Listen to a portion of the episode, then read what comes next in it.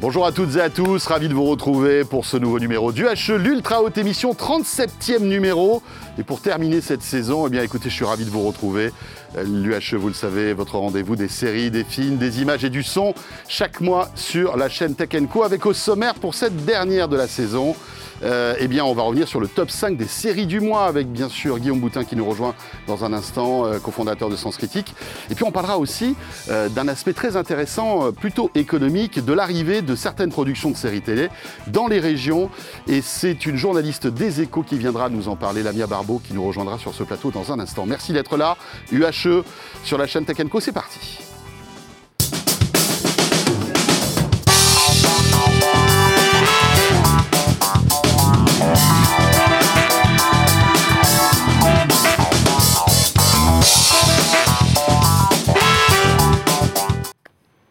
Voilà, depuis quelques années, vous retrouvez ce rendez-vous tous les mois sur euh, bah, 01net TV auparavant, sur la chaîne Tech Co. Euh, et c'est la dernière du HE pour euh, cette saison donc 2023. Alors on va pas arrêter de parler de séries sur la verticale de Tech Co. Vous, vous, verrez, on est en train de vous préparer pas mal de nouveautés. Mais en tout cas, pour ce format, eh bien, ce sera la dernière. Mais on va se faire plaisir avec tout de suite, évidemment, le top 5 des séries. Et c'est Guillaume Boutin qui nous rejoint, bien sûr.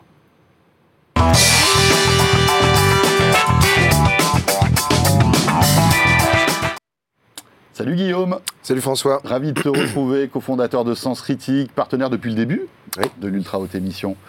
Euh, et si vous appréciez Guillaume, peut-être que vous retrouverez euh, ici même, mais aussi, en tout cas, et ça c'est certain, sur BFM Business dans Tech Co, puisque de temps en temps, Guillaume vient dans l'émission que j'ai le plaisir de présenter tous les soirs pour euh, évidemment débriefer toute l'actualité de la SVOD qui est hyper riche. Ça n'arrête pas. On s'en rend compte quasiment tous les jours.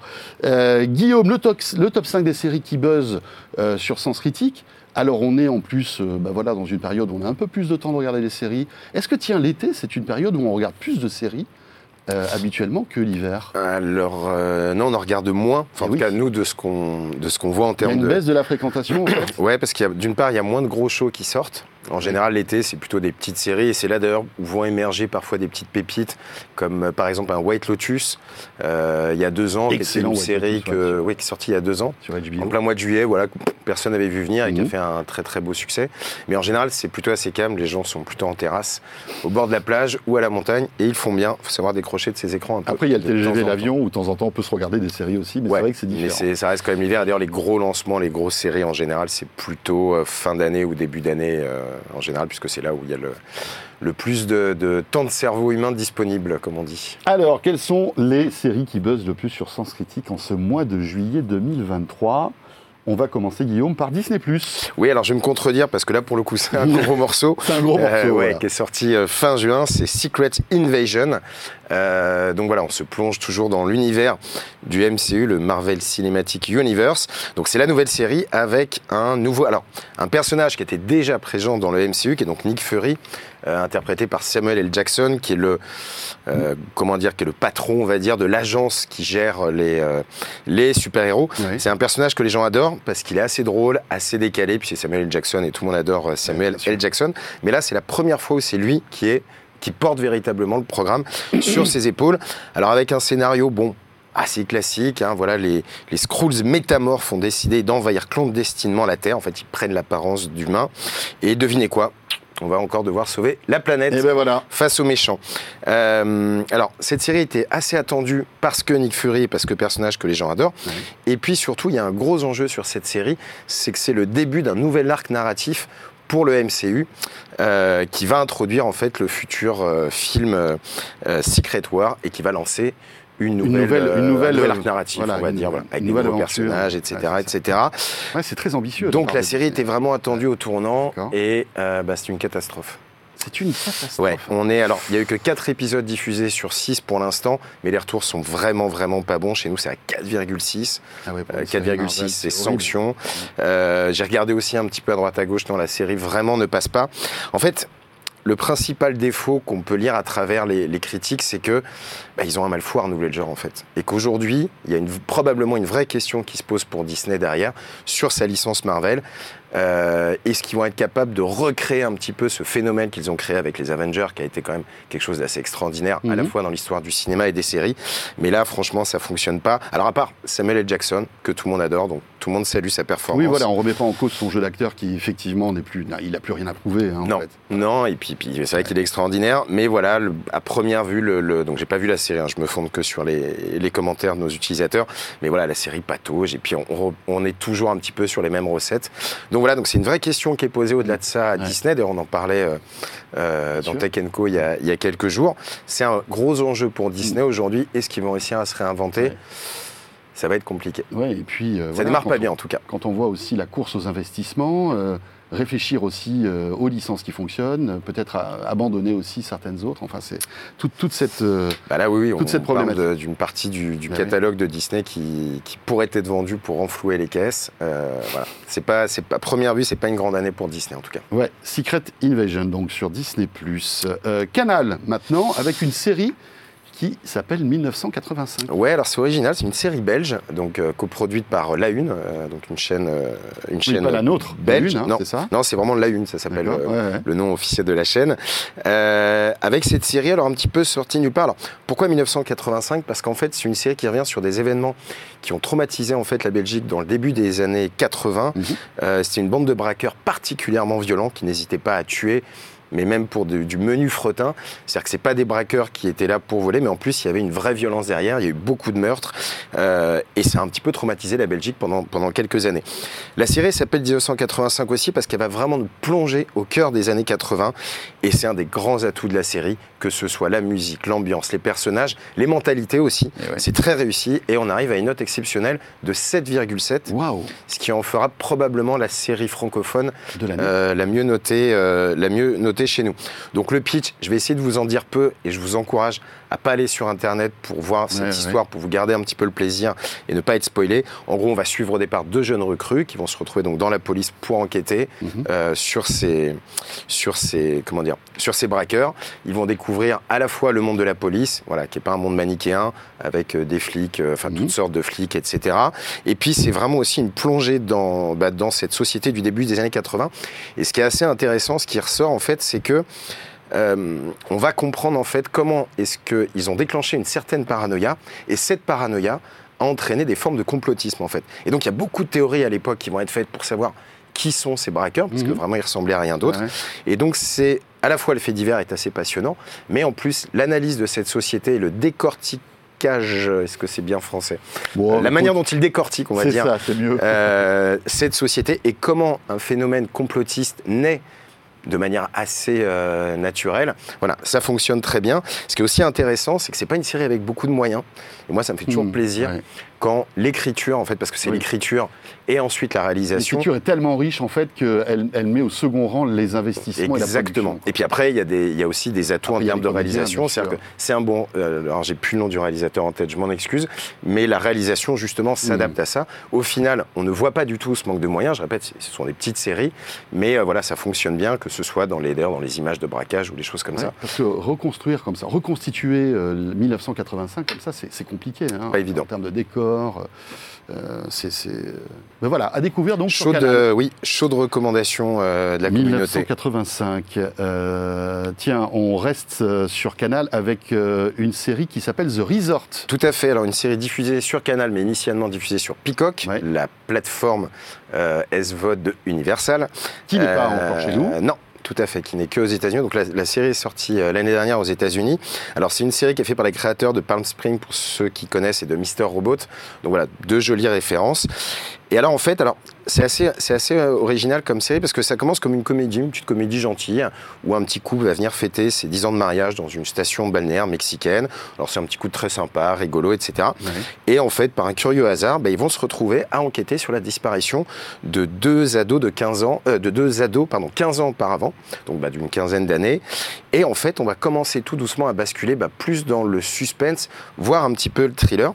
Et ça fonctionne très bien avec une moyenne de 7,1. Waouh. Donc euh, les gens Ah ouais. sont plutôt contents. Alors, c'est sûr que les créateurs, ils sont pour quelque chose, ils loupent, euh, ils loupent rarement des choses. Euh, et là, une fois de plus, c'est le scénario en fait qui, qui fonctionne très bien parce qu'ils arrivent vraiment à jouer avec le spectateur.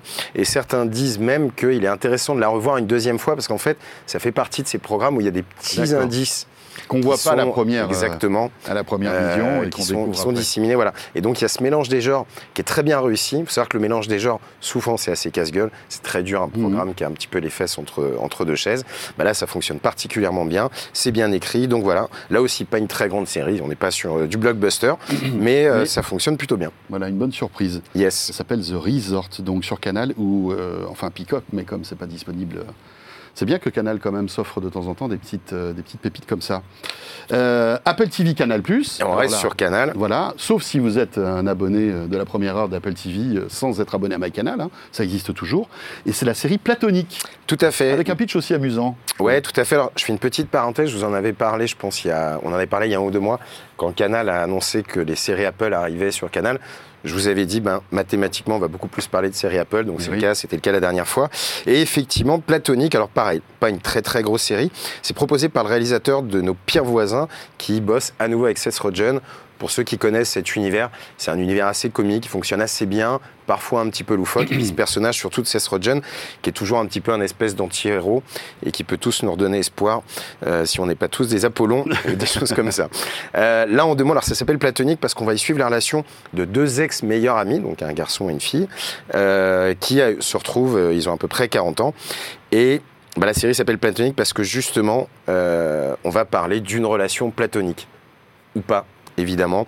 Euh, et donc on va suivre comme ça ce couple avec une jolie histoire. Et là aussi ça fonctionne plutôt bien parce qu'on est à 6,5. Alors c'est pas un chef-d'œuvre, mhm. mais c'est une série qui se laisse regarder. C'est toujours un peu fun, un petit peu irrévérencieux, pardon.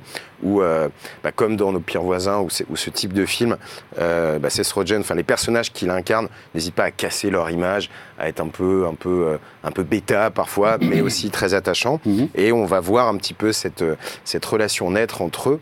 Et euh, voilà, et puis ça fonctionne bien, c'est plutôt mignon. À noter que c'est une série anthologique, donc il y aura une deuxième saison, ah. mais qui sera avec un nouveau couple. Tiens. Voilà un concept donc euh, qu'a saisi Apple TV. Euh, Tout à fait. Platonique. sur Netflix, Arnold. Bah oui, on n'avait pas parlé de Netflix aujourd'hui. Ah oui, c'est vrai. C'est rare qu'on ne parle pas de Netflix. Et effectivement, il n'y a pas de très gros trucs en ce moment sur Netflix. Il y a Arnold, alors, qui est sorti début juin. Euh, mais là, c'est vrai qu'il n'y a pas grand-chose. Donc, je vais quand même vous, trouver une série euh, Netflix. Alors, c'est une mini-série en trois épisodes à la gloire de notre cher euh, Schwarzy. Donc voilà, on part de son, de son village autrichien jusqu'à l'avènement quand, il sera, quand, il, va devenir pardon, gouverneur de... Ouais, tout ça est dans une stratégie aussi marketing où Arnold Schwarzenegger est poussé sur Netflix avec sa série aussi qui est disponible depuis peu là. oui, euh, dont j'ai son nom moi aussi. Qui a pas été, enfin, qui est pas franchement une super réussite visiblement. Enfin, je sais pas si. c'était pas sur Netflix. Attends, si, attends. Ah, j'ai un, un, doute, il y en a trop. Alors parle-nous par du doc et en fait, euh, je regarde. C'est un doc qui va être fait à partir de témoignages, donc il y a beaucoup de stars qui sont interviewées pour parler d'Arnold, mais lui-même aussi va parler de lui, et surtout il parle quand même un peu de ses dérapages, euh, notamment bah, le il a mis un certain temps quand même à s'engager euh, dans l'environnement, alors, mhm. que maintenant c'est vraiment devenu, et la Californie aujourd'hui est devenue un petit peu l'État qui montre, qui montre un petit peu l'exemple. Ça revient aussi sur euh, voilà, ses infidélités, etc. Et bah, là aussi, ça fonctionne très bien. On est à 7,1. Euh, parce qu'il y a quand même un minimum de sincérité. Alors certes, c'est quand même un petit peu géographique faut pas se cacher. Et puis quand même quelle vie, euh, Arnold ah bah, Schwarzenegger. Euh, c'est assez, incroyable. C'est assez extraordinaire. Après, c'est vraiment la représentation du rêve américain hein, finalement. Hein. C'est plus, c'est le, le, meilleur exemple. Puis c'est devenu une telle icône de la pop culture aujourd'hui. Enfin, je veux dire, plein de gens connaissent Schwarzenegger sans même avoir vu ses films ou quoi. C'est un petit peu comme Stallone d'ailleurs. Et puis à l'époque, il y avait toujours cette espèce de, de petite guerre qu'on entretenait un mmh. petit peu entre les ah deux, mais qui était une guerre factice puisqu'il était assez potes. Et d'ailleurs, Stallone fait partie des intervenants. Donc voilà, ça fonctionne très bien. Je répète, un petit bémol sur le côté géographique, mais sincèrement, c'est impossible de ne pas être dans ce truc si on veut la participation de, mm. la personne. Et après, il se murmure même que ce doc va aussi probablement aider à sa réélection et euh, ah. nourrir un petit peu sa, carrière politique. politique. Mais en tout cas, voilà, ça se regarde, c'est trois épisodes et, euh, effectivement, ça donne un petit peu espoir, enfin, ah pour ceux qui croient encore au rêve américain. C'est Fubar, la euh, série. c'est ça. et c'est bien Netflix. Et c'est hein. bien Netflix, voilà. Qui est Fubar, chez nous, on est à on est à 5, un truc comme ça. Voilà, c'est ça. Pas très bon. C'est dommage parce que quand contrairement le retour de, de, de, Et contrairement à Tusla dont on avait parlé avec Stallone sur Paramount, où là pour le coup euh, les gens adorent la série. Euh, voilà. Euh, tiens, puisque on arrive à la fin de cette saison, Moi, y enfin, j'avais juste un petit coup de cœur, parce que je sais pas si toi, tu as une série coup de cœur. Est-ce que tu as le temps de regarder des séries? Parce que c'est souvent les cordonniers les plus mal chaussés. tu parles tout le temps de séries. Je sais pas si tu as le temps d'en regarder. Non, non, c'est vrai, oui, oui, j'ai le temps d'en regarder. Mais franchement, si vous avez un peu le temps cet été, euh, moi, il y a une série que j'ai découvert cette année, assez tardivement. C'est Yellowstone, euh, dont vous voyez certaines images. Euh, J'y j'y allais un petit peu à reculons parce que je me suis dit, tiens, une série, euh, voilà, avec. euh, euh, sous- enfin, sous- sous- sous- qui, qui raconte un, peu- un peu le- l'histoire et la vie des cow-boys aujourd'hui, en 2020. Est-ce que ça va m'intéresser? Et en fait, voilà, Taylor Sheridan, je, je- suis en train de découvrir ce, ce, ce gars-là. questions d'écriture. Et la narration est excellente. C'est c'est à la fois. En fait, il y a tout- tous les ingrédients qu'il faut dans une série. Évidemment, il y a. il y a toujours des, on va dire, des nœuds inextricables psychologiques. Il y a évidemment pas mal de violence, de la vengeance aussi. Donc euh, voilà, c'est très prenant. C'est assez violent, euh, cette série. Et puis bon, voilà, Kevin Costner, qui est, euh, qui est, qui est- qui est tout simplement Ça exceptionnel. faisait longtemps qu'on l'avait pas. Exactement, tous les comédiens sont excellents. Il y a plein d'histoires dans l'histoire. Et euh, c'est une série très attachante. On arrive là, alors, en, en quelques mois, je me suis fait les cinq saisons, pour tout te dire. Il y a même des spin-offs, c'est ça qui est intéressant. Télé Sheridan a créé des spin-offs de cette série tellement ça cartonne. Aux États-Unis, c'est des dizaines de millions de spectateurs qui euh, sont scotchés. Euh, et ce qu'il y a de fou, c'est que là, visiblement, il y a une actu, c'est que les relations entre Taylor Sheridan, le producteur, et Kevin Costner sont en train de s'envenimer. Ils n'ont pas tourné la deuxième partie de la cinquième saison qui s'est arrêtée en décembre. Et on ne sait pas si elle va se dérouler, cette saison. On sait que la saison 6 est déjà en gestation, mais il n'y aura plus Kevin Costner qui est sorti du casting. Je ne dis pas là, les scénaristes doivent être en panique. Ça va être dur en général quand tu, quand Ouais. tu sors le personnage comme ça, souvent. Ces scénaristes qui font grève d'ailleurs en ce moment. Euh, c'est- c'est- les c'est acteurs. assez intéressant. Donc, euh, Non, mais il y a les acteurs. il y a les scénaristes et, et les scénaristes et les, Ah, et j'avais les acteurs. J'avais vu que les acteurs. Les scénaristes aussi font grève et depuis plus longtemps. Donc en fait, ça va être une pagaille pas possible. Et donc je vous invite à regarder cette série si vous avez le temps cet été. On appuie sur le bouton, on est scotché, on est happé. euh, et, et puis surtout, euh, Yellowstone, c'est dans, le Wy- Wyoming. Il y, a- il y a des décors naturels qui sont tout bonnement incroyables. Donc ça vaut vraiment le coup. Et toi alors, Je une pas petite ou pas pour euh, terminer? Bah, moi, je vais vous parler de deux séries en fait, parce Ouais. que j'aime bien. Euh, en fait, je vais vous parler de ce qui peut être le meilleur et le pire de HBO. Le pire de HBO, c'est on va commencer par le meilleur, euh, bah, la quatrième saison de, de Succession, qui est voilà, Ouais. qui, qui est une Oui. Et qui est le point série. final aussi. euh, Et on est content. Ouais. On est content qu'ils étirent pas le truc sur huit saisons parce que ça fonctionne. Ouais. Euh, on sent que la série elle a quasiment été écrite, pensée dès le départ, et on va pas rajouter, tu sais, des saisons pour faire tenir ce qui en général gâche véritablement les saisons.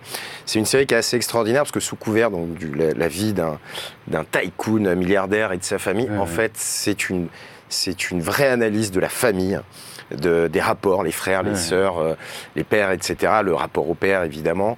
Et euh, La voilà. dureté, moi, moi, en fait, j'ai commencé cette série, je l'ai arrêtée pour tout te dire, parce que je ne supportais pas, en fait, les coups bas, les trahisons, tous ces trucs-là, c'est horrible. En, Bah, fait, en plus, tu, si tu Oui, bah la oui, série, euh, bah oui, mais c'est assez. Ça, Non, ça révèle justement, et Ouais, notamment le, le héros avec son père. Enfin, j'ai oublié, euh, j'ai oublié son nom.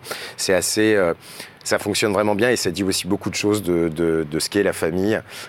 Donc voilà, ça c'est quand même ma grosse reco et puis c'est aussi une reco sans critique. Et à l'inverse, je voulais quand même revenir sur The Idol parce que c'est quand même très très rare que HBO se plante à ce point-là. Ouais. C'est, je n'ai même pas souvenir d'une série qui se soit fait étrier comme elle l'a été Ouais. par la critique, par le public. Ils ont coché toutes les mauvaises cases, euh, alors que c'était une série qui était hyper attendue, qui était en plus, qui allait toucher ce public Oui, quand même un petit un- peu plus sériephile que la peu moyenne. subversive. Exactement. voilà. Mais alors, il se, enfin, Sam Levinson est vraiment passé à côté. On lui a même reproché euh, euh, le sexisme, Ouais. des images gratuites, quasiment à la limite du porno. Et surtout, on a, on n'a toujours pas compris pourquoi, pourquoi cette série, quel était le sens de cette série? Ouais, ouais. Euh, voilà, et c'est, vraiment notable parce que je vous dis, c'est très très rare quand HBO se plante. Euh, C'est à, ouais, enfin, à saluer. Ça, ça va être intéressant de voir s'il y a une deuxième saison qui est prévue. Ah non, je pense pas. Non, ils vont pas, enfin, ils vont pas enchaîner là-dessus. extrêmement surpris. Non, puis même en termes d'image, ça n'a pas été bon pour eux, hein, parce qu'ils sont, ils sont collés vraiment toute une vague euh, de haters euh, Mmh. sur les réseaux, sur ce côté trop sulfureux, euh, images gratuites, etc., de, de- de sexualité qui apportait rien au final euh, à la série. Donc non, je serais vraiment surpris qu'ils continuent dans cette voie. Euh, on vous restez avec nous. On enchaîne tout de suite ce numéro du HE avec Lamia Barbeau qui nous rejoint sur ce plateau. Elle va nous parler de séries et d'économie. Vous allez voir.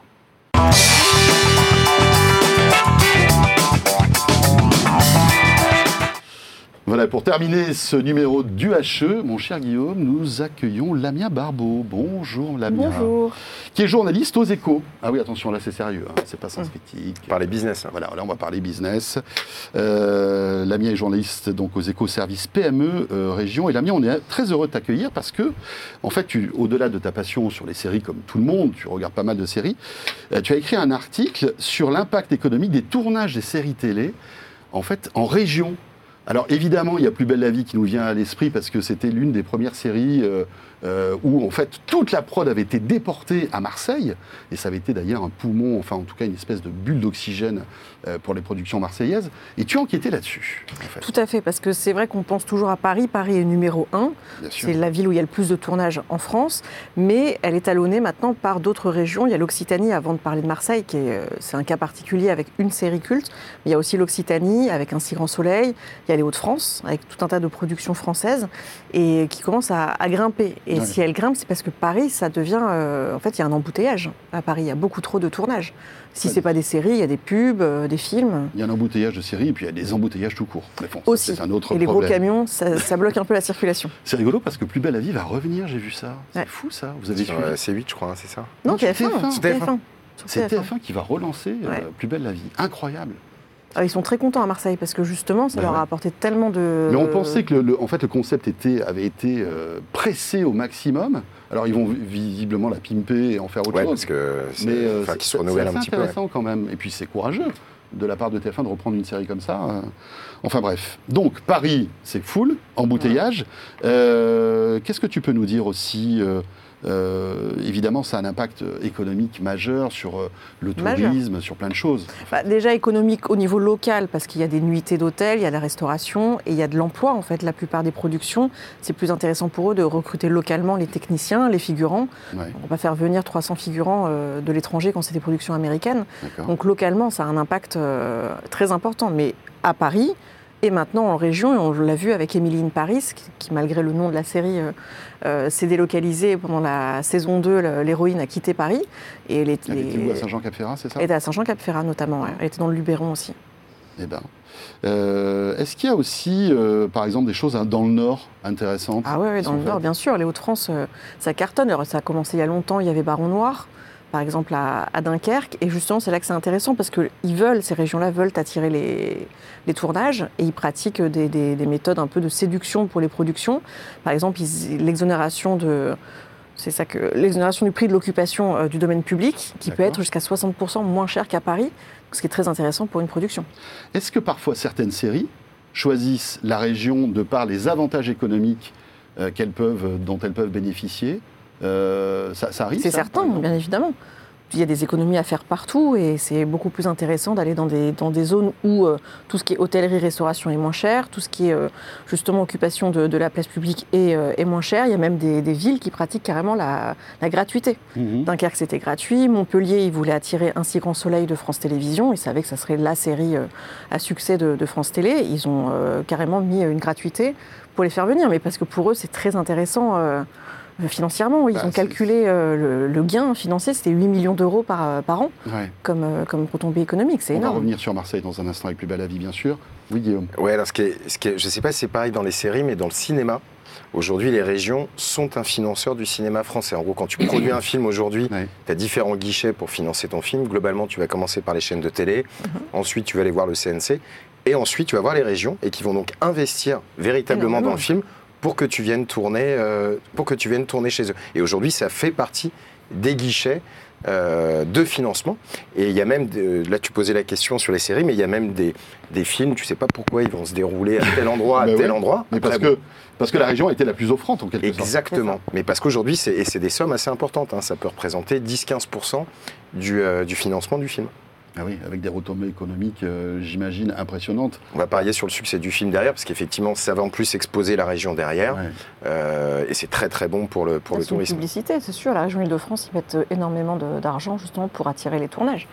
Non, plutôt, je, je crois que les- la région Île-de-France séduit plutôt les tournages étrangers. hein, si, Ouais. je, si je dis pas de bêtises, les tournages français, bon, ils- en termes de retombées économiques, c'est pas, c'est pas fou. Alors qu'effectivement, euh, Oui, Emeline Paris, en glamour, termes de- euh, voilà. Mais Emeline Paris, ça a été un énorme. Enfin, il y a Ah des bah circuits, il y a des les tours opérateurs américains vendent des, des voyages Emeline Paris à Paris, où tu, où tu vas faire le pèlerinage dans la boulangerie, le resto, Ouais. etc. C'est rigolo parce qu'avant que tu nous parles de Plus belle la vie, moi je me, je me souviens de la série Marseille qui était une, une sacrée Mm. catastrophe de la part de Netflix, mais qui avait euh, d'un coup mis un coup de projecteur incroyable avec la puissance de Netflix sur Ouais. Marseille, euh, avec Depardieu, enfin il y avait euh, Les Magimel. Ouais, Imaginaire, Magimel. etc. Euh, Bon, cette série, c'était une catastrophe, hein, euh, bien sûr. Mais euh, en fait, tout, Marseille a été véritablement mis comme ça à l'avant. Il y a eu, euh, en fait, une espèce de, de comment dirais-je, de, de signalétique qui a été posée sur une colline qui ressemble à Hollywood, Hollywood. avec Marseille écrit. Ouais. Ça, ça a été financé par Netflix. Et c'est toujours là. Enfin, je veux dire, ça a des impacts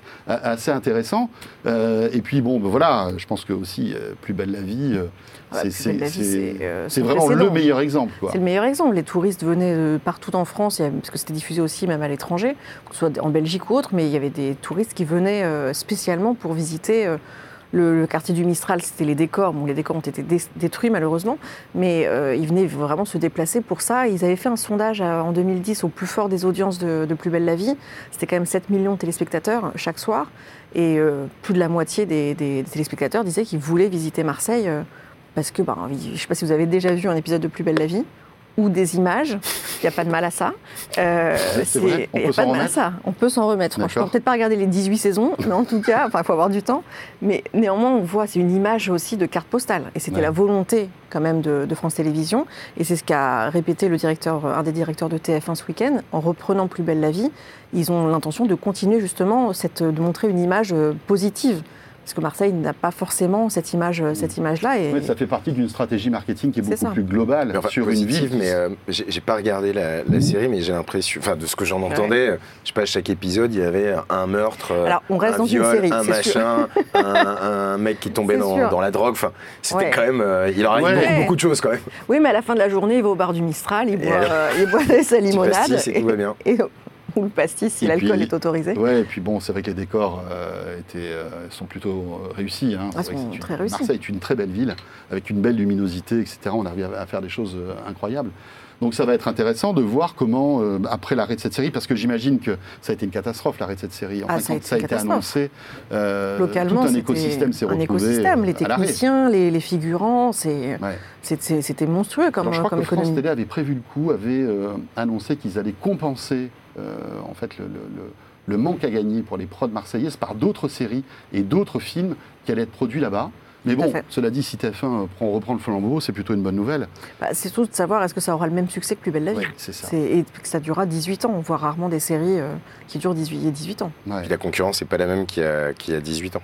aussi. Oui, Parce qu'aujourd'hui, les séries euh, de, euh, je sais plus comment on dit, enfin d'access, enfin avant le Mhm. prime time, c'est quand même devenu un très gros enjeu pour les chaînes, ce qui n'était pas le cas il y, a, il y a 18 ans. Mais c'est intéressant le nombre d'études qu'il y a dû avoir là, parce que là, vraiment, euh, c'est quand même un coup de poker, quoi, relancer cette série. Alors même si elle, euh, elle surfe sur une notoriété qui est incroyable, c'est pas forcément aussi une série, euh, on va dire, très haut de gamme. Enfin, dans, dans, le- dans le- on- Ça va bien, ça va bien avec TF1. Ça, c'est parce que tu n'as pas regardé euh, Plus belle Non, j'ai pas regardé. C'est un a priori. c'est un- a priori. J'ai regardé quelques épisodes.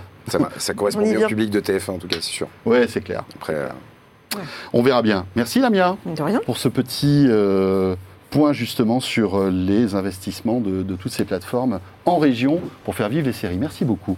Lamia que vous pouvez lire donc aux échos, au service PME Région. Euh, merci Guillaume. Merci François. Évidemment, on a été ravis. Euh, on se retrouvera de temps en temps sur euh, Tech Co, évidemment sur euh, l'émission que j'ai le plaisir de vous présenter tous les soirs sur BFM Business. Euh, et puis, on va continuer évidemment de parler de séries sur la chaîne Tech Co. Vous pouvez nous faire confiance. Bel été à vous toutes et à vous tous.